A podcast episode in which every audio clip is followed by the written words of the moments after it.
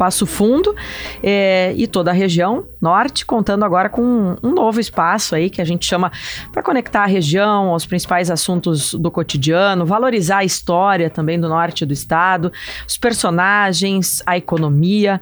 É, para quem não sabe ainda, para quem não estava acompanhando, né, começou a operar hoje GZH Passo Fundo. E aí tem uma redação integrada, multiplataforma, são novos jornalistas aí que vão se juntar se juntaram, né, já a equipe da RBS TV lá da região para produzir conteúdo digital aqui para gente da Rádio Gaúcha e também para o jornal Zero Hora. E para falar dessa novidade, a gente está recebendo aqui no estúdio agora o diretor de mercado do interior do Grupo RBS, o Leonardo Pérsico. Para quem não sabe dessa novidade aí, né, Leonardo, traz para a gente como é que se surgiu esse projeto até chegar a ser colocado em prática hoje. Boa tarde, bem-vindo aqui ao Gaúcha Mais. Boa tarde, Viviana, obrigado. Boa tarde, Tiago. Boa tarde, Boa PG. Tarde. Boa tarde. Boa tarde para quem está nos acompanhando, conectados conosco. É um prazer estar aqui falando com você sobre esse assunto nesse dia tão especial que a comunidade de Passo Fundo e a região norte nos recebe de braços abertos aí desde as primeiras horas eh, da manhã.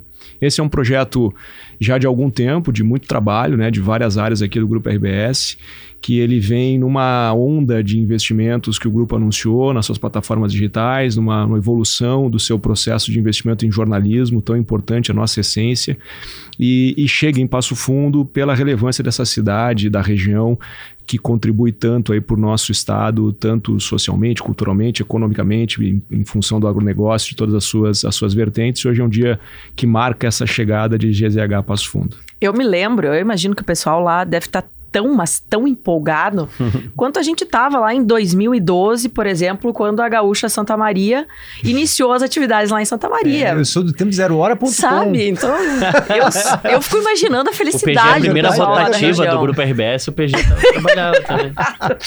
tá, eu sou um pouco mais recente ainda. Mas acho que é legal isso que o Leonardo comentou. É, Leonardo, por que Passo Fundo? Acho legal, assim, se, se hum, aprofundar mais nisso, assim, porque as pessoas ficam curiosas, claro, porque outras regiões também têm vontade de ter né, os seus veículos próximos a elas, à comunidade, mas nesse primeiro momento o investimento é em Passo Fundo por quê, especialmente? PG, o, o interior do estado ele é muito rico né, em, em empreendedores e, e, na contribuição que ele dá para o estado na, na, economia, na cultura, de todas as formas. Né? Mas é, Passo Fundo e a região norte, nos últimos anos, vem se destacando de forma muito protagonista. É verdade.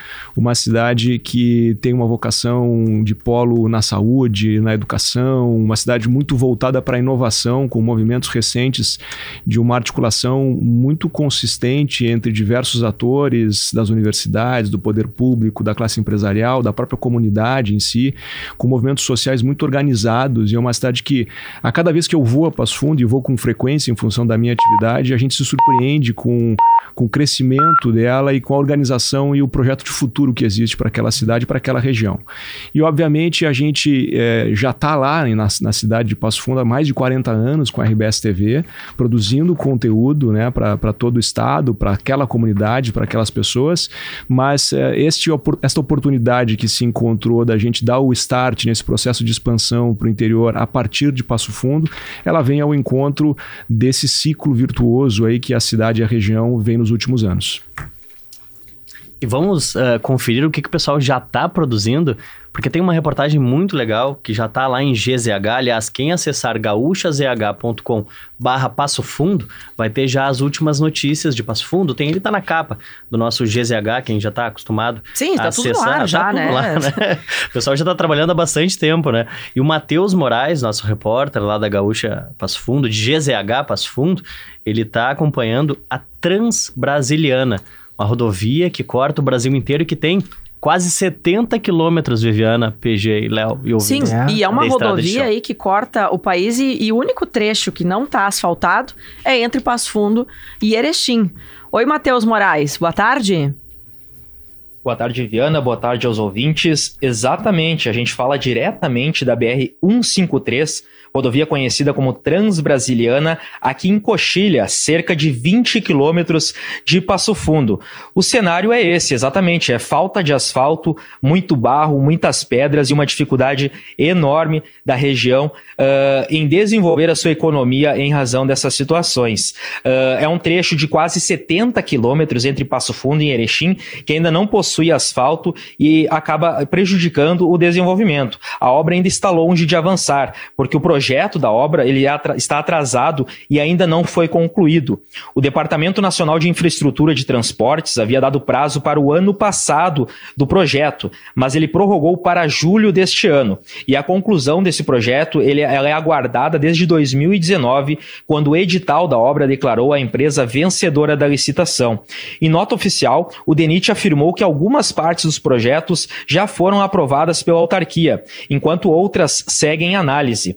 Após a conclusão e aprovação do projeto, aí sim poderá ser licitada a contratação da obra. A rodovia ela é vista como um potencial para o desenvolvimento econômico por causa do escoamento da produção de grãos e pelo desafogo da ERS 135, que é o único caminho que liga Passo Fundo a Erechim. Aqui na região norte, entidades comerciais pressionam maior agilidade do órgão federal para a execução da obra.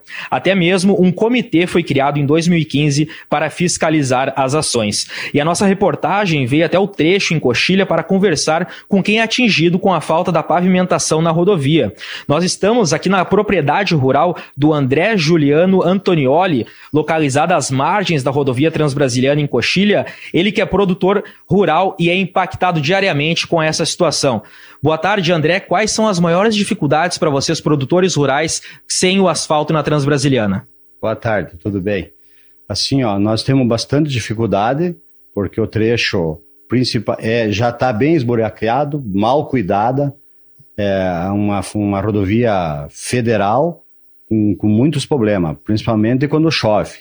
Eu já reboquei e já tirei muita gente aí de madrugada, mas muitas vezes, mais de 100 vezes, eu acho. E o pessoal procura a gente, porque tem granja aqui tem trator, vamos rebocar. Mas até a vontade não era mais, porque chega tempo de política, políticos vêm aqui e prometem.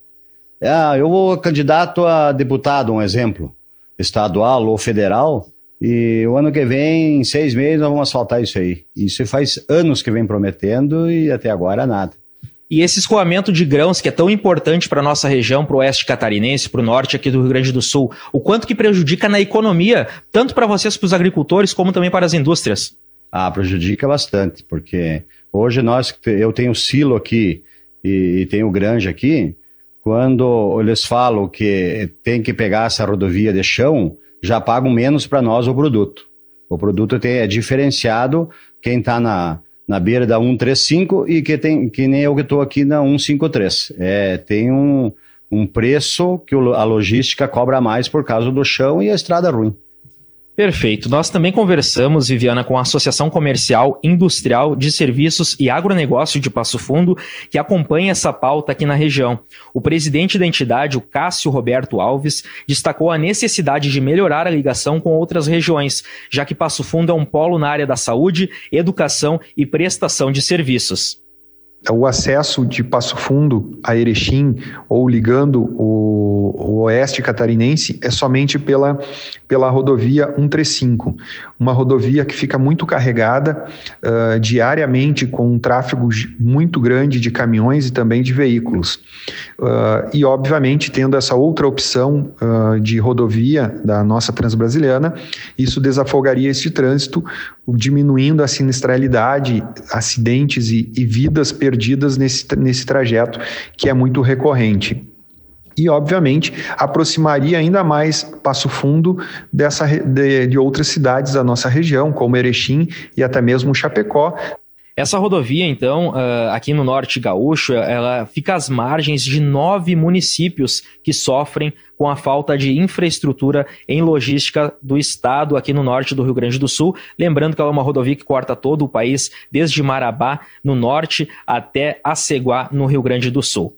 De Passo Fundo para a Rádio Gaúcha, Matheus Moraes. Olha só, Matheus, muito obrigada aí pelas informações, Matheus. Mas a gente quer conversar um pouquinho contigo também aí. Como é que tá te sentindo aí em GZH? Pé no barro, Passo literalmente, Fundo, né? Pé no barro. Repórter pé no barro. Claro, por mais que o assunto seja é, é, é, pesado, né? E, e sabe, a gente sabe o quanto é necessário que esse trecho aí tenha melhores condições para os produtores. Você já explicou tudo isso, mas claro que a gente também quer te dar as boas-vindas aqui no Gaúcha Mais, viu, Matheus? Obrigado, Viviana. Obrigado, colegas. Um prazer fazer uh, parte da equipe de GZH Passo Fundo, esse novo projeto e todos aqui em Passo Fundo, na região norte, estamos muito empolgados. Bom, nós também, né? Vamos contar com vocês aqui, espero que diariamente no a Gaúcha gente vai Mais. te incomodar, viu? Mandar mensagens. Olha, Matheus, aconteceu Com tal certeza. coisa. Pode apurar pra nós. Eu ima- Assustando Matheus. Ma- Matheus, eu imagino. eu- Ele já Com encerrou assim, ó, pra dizer assim, ó, deu, não falem Ele comigo, né? Isso. Matheus, uma pergunta sobre a tua percepção. O teu entrevistado falou sobre a desvalorização ah, do que ele acaba vendendo e do silo dele, as dificuldades de cons- conseguir escoar. Eu tenho curiosidade de saber quem mora nessa região, o quanto eles pagam a mais também nos mercadinhos. Porque imagina o frete, há pouco a gente falava de gasolina, né? Mas o frete, ele influencia num percentual gigante no preço de tudo que a gente paga aqui no Brasil. Imagino que para ir no mercado, o leite seja o que acima de 6, 7 reais. Imagino que isso tem um impacto direto também nisso, né? Para as pessoas, a falta de acesso ah, na região. Com certeza, com certeza. Essa questão, esse atraso né, na nossa região, ele acaba impactando não apenas só para os produtores, como para a indústria, mas também para o consumidor final, para quem está nos mercados, para quem, enfim, está nas padarias, né, que necessita dessa, desses grãos, desses cereais, enfim, que são produzidos aqui na região norte, eles também acabam sentindo no bolso, né? ah, É a questão do frete, de outros impactos que também, ah, num somatório, num montante né, de, de, de ações aí, acabam que ah, se refletem no bolso do consumidor. Tá certo. Obrigada, viu, Matheus? Bom trabalho aí para todos vocês de GZH Passo Fundo e um bom início também aí de, de atividades para todos vocês, tá? Bem-vindo, Matheus. Bem-vindo. Obrigado, gente. Um abraço, bom trabalho.